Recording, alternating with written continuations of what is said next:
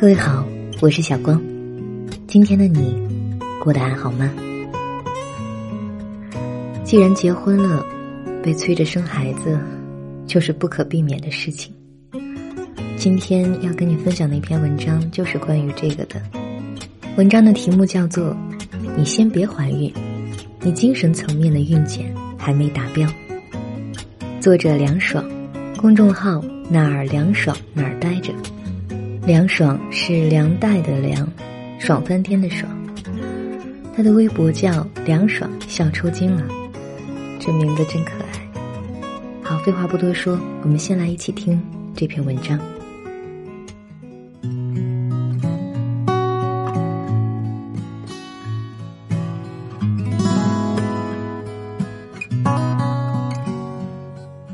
临近岁末，我统计了一下。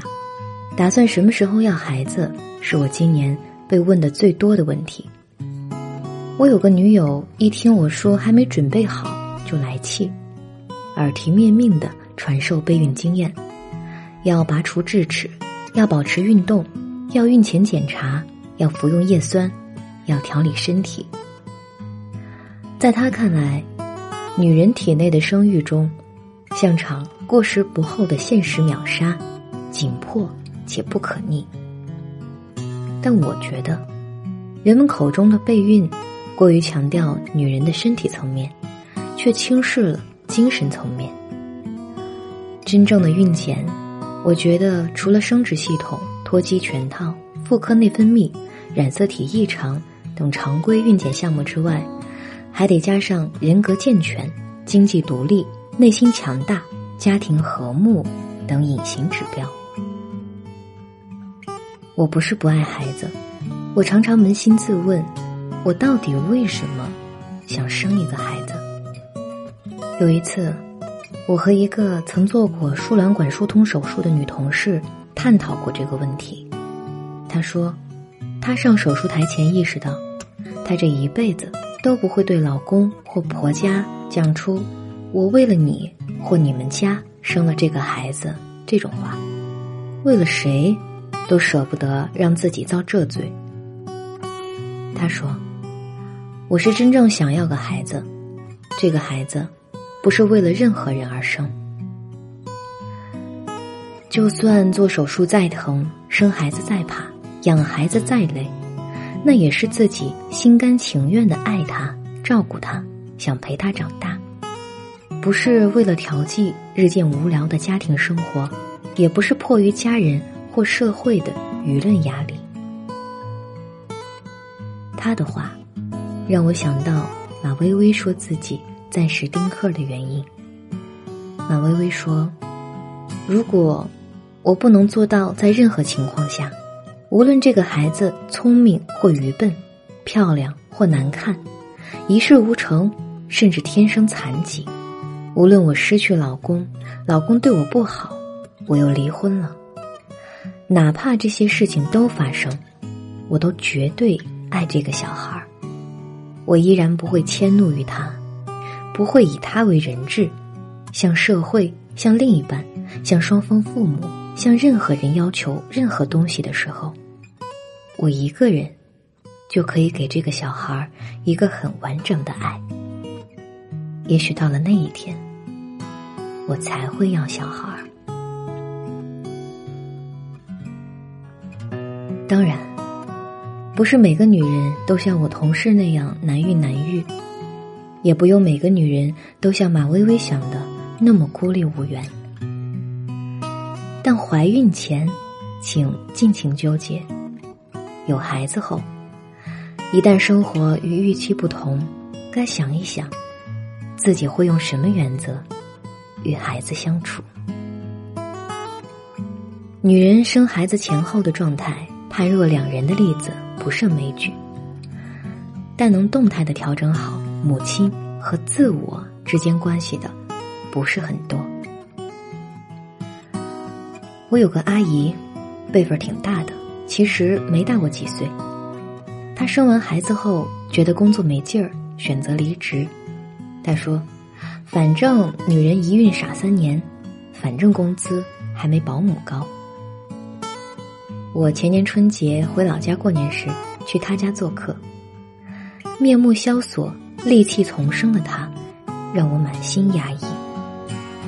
他一直数落刚上小学但成绩垫底的儿子，他说：“你看你，妈妈，我为了生你养你，脸上也长斑，屁股也变大，工作也辞了，你这么不争气，你对得起谁呀？”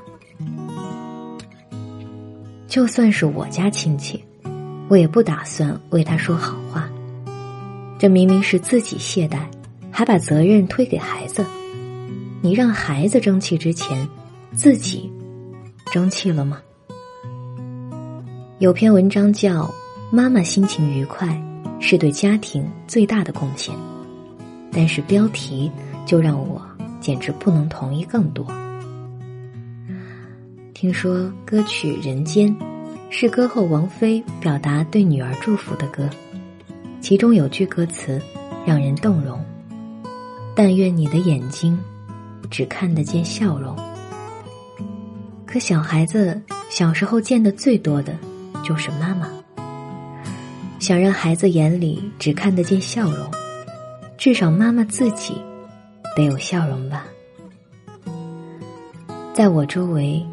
我见过精神层面运检优异的女人，仗着衣食无忧的经济基础，修炼简单幸福的强韧心境，找个两情相悦的另一半，回家把好情绪给家人，陪伴孩子慢慢长大，再远观孩子独立追求人生。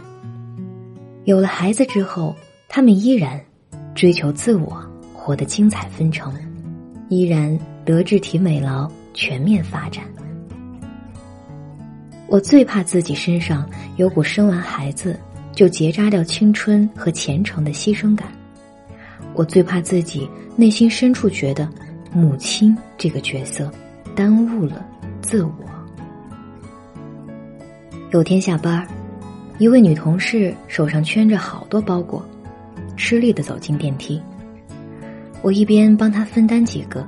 一边问他又买了什么了，他说：“没孩子之前，钱都花在自己身上；有了孩子后，恨不得把自己最好的通通给孩子。”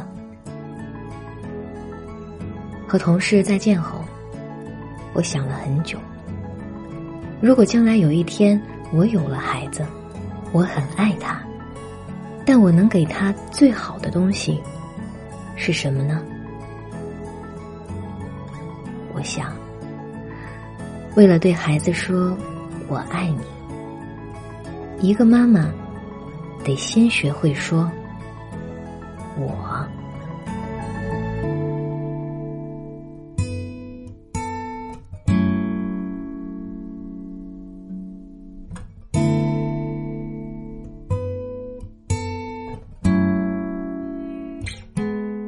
好啦，这篇文章就是这样啦。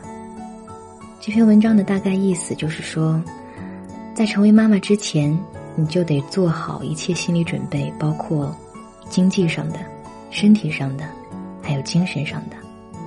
不要觉得孩子是你的累赘，不要让他们成为你们夫妻日后矛盾的导火索，不要把怨气全部撒在孩子身上，不要有意无意的把孩子看作你个人成长道路上的绊脚石。总之，一对性格稳定、健康成熟的父母，无论对他们的孩子进行穷养还是富养，我想，在成长教育方面，这对父母都是合格的。七月就是这样啦，我们八月再见吧。